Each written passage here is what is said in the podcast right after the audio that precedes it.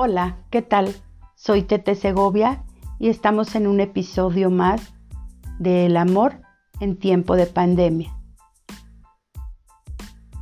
Como te has podido dar cuenta durante este tiempo de confinamiento, durante este tiempo de aislamiento social, hemos pasado como sociedad a nivel mundial por diferentes etapas. Primero la etapa donde estábamos expectantes de lo que causaría el COVID-19. Luego vino una etapa de pánico, de ansiedad, de temor, donde mucha gente corrió a hacer compras de pánico, donde en ese actuar con egoísmo nos olvidamos que había alguien más que tenía necesidades igual a la de nosotros. Después de eso pasamos a otra parte donde creció la angustia, la depresión a causa del encierro. Otra etapa más fue el incremento de la violencia doméstica en las casas.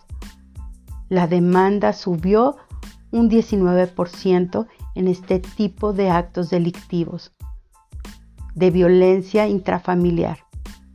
Estos son los casos que lograron ser denunciados. ¿Te has puesto a pensar cuántos casos están ocultos? ¿Cuántos casos no han salido a la luz? ¿Cuántos casos no están denunciados?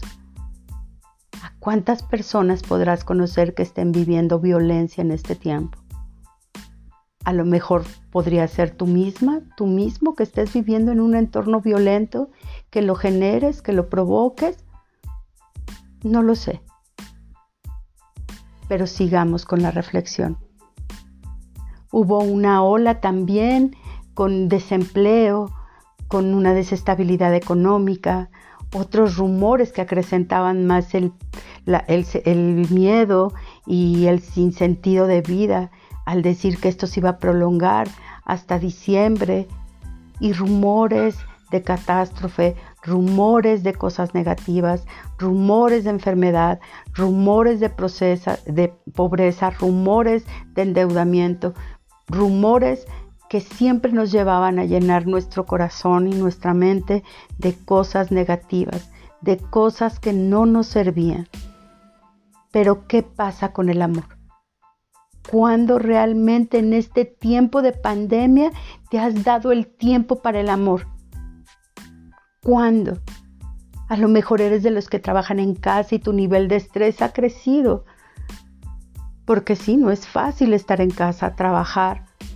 Y aparte, si tú mujer eres de las que trabaja en casa y tienes que cuidar hijos y las tareas, evidentemente los niveles de estrés han crecido muchísimo y el índice de estrés también y se ha visto reflejado en estos eh, porcentajes elevados de la violencia intrafamiliar.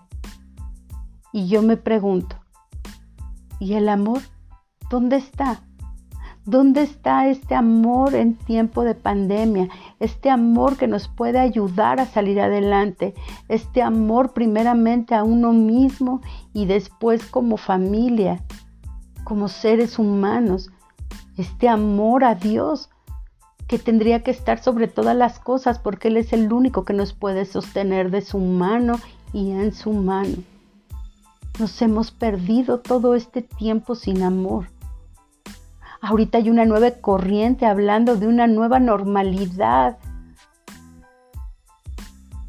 Y muchos se preguntan, ¿qué es la nueva normalidad? Pero ¿por qué preguntarte qué es la nueva normalidad si ni siquiera has podido salir de tus hábitos viejos de desamor, tus hábitos viejos de orgullo, tus hábitos viejos de orgullo? Todas esas emociones que atan, te atan y no te dejan caminar a una verdadera transformación. La transformación viene cuando te sometes a reconocer todas esas áreas de oportunidad que no te han permitido crecer. Pero ¿sabes qué veo? ¿Sabes qué he visto durante este tiempo? Estrés, angustia, miedo, resistencia al cambio, exceso de orgullo, y muy poco de amor.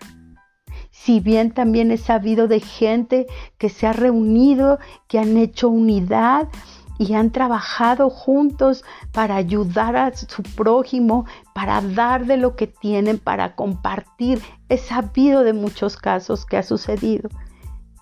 Pero sabes que a veces cuando estás más necesitado, un pan te cae bien en, en tu pancita, en el estómago, un cafecito, una fruta que alguien te regale cae súper bien y te anima y vuelves a recobrar fuerza. Pero sabes cuando estás en esas temporadas difíciles, ¿qué te alimenta más?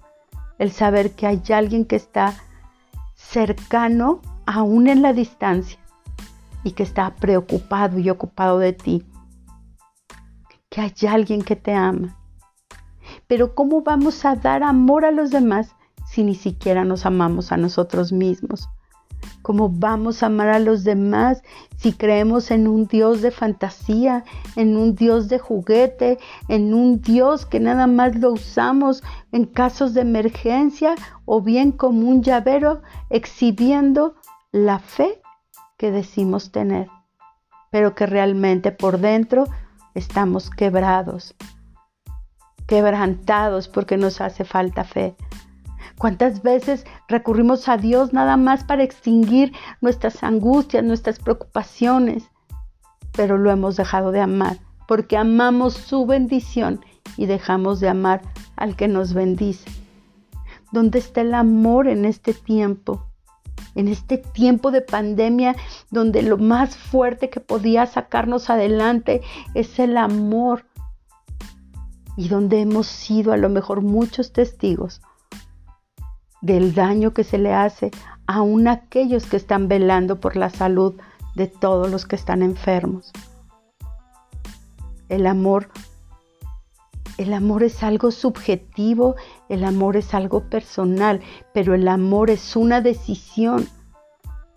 Y yo creo que en este tiempo que falta por venir, en este mes mes y medio, dos meses o no sé cuánto tiempo todavía tengamos que estar en confinamiento, yo te animo a que realmente resuelvas, resuelvas en tu mente y en tu corazón a luchar por el amor, a que prevalezca el amor, a ser tolerantes y respetuosos.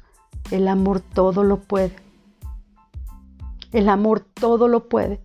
Y amar no es perfección, amar es al otro con todos sus defectos, con todas sus debilidades, porque así tendría que ser el amor. No nada más amar las cosas buenas y lo trivial, sino amar lo profundo de las personas, lo descompuesto de las personas, porque es ahí donde podemos nosotros sentir que podemos crecer y que tenemos áreas de oportunidad que superar junto a aquellos que amamos. No hay seres perfectos, no hay familias perfectas, no hay matrimonios perfectos, pero yo creo que sí puede haber en este tiempo la oportunidad de un nuevo amor, del reconocimiento del amor que tenemos de las otras personas y que tenemos de amar a los demás para poder vivir un tiempo de pandemia lleno de amor. Lo malo siempre es lo que señalamos, lo malo es siempre lo que brota y es donde fijamos nuestra vista. Yo te animo en esta hora que en este tiempo fijes tu vista en el amor, en aquello que realmente puede fortalecer el ser interior de una persona. Jesús así nos amó, con todo su ser, con toda su persona, y subió a una cruz por amor de la humanidad, Nadie me ha amado como Él, nadie. Si yo logro amar a Jesús con todo mi corazón, con toda mi mente, con todas mis fuerzas, con toda mi alma, estoy segura que voy a entender el amor divino que tengo en mi interior y voy a empezar a amarme y a valorarme. Y solo así cuando yo pueda amar a Dios sobre todas las cosas y después pueda amarme a yo con un amor genuino, real, valioso, cuando logre tener una estima correcta de mi propia persona, voy a poder amar al prójimo como a mí mismo. Te invito en esta hora para que en los días que están por venir permitas que fluye el amor, ten detalles de amor, palabras de amor. Sé un amoroso, un amoroso, porque nadie sabe hasta cuándo estará en este mundo y en esta tierra. Y más vale aprovechar el tiempo en amar y no en pelear. Haz el amor, el amor que apapache, el amor que conquista, el amor que protege, el amor que abraza, el amor que acepta, el amor que simplemente le ayuda a uno descansar.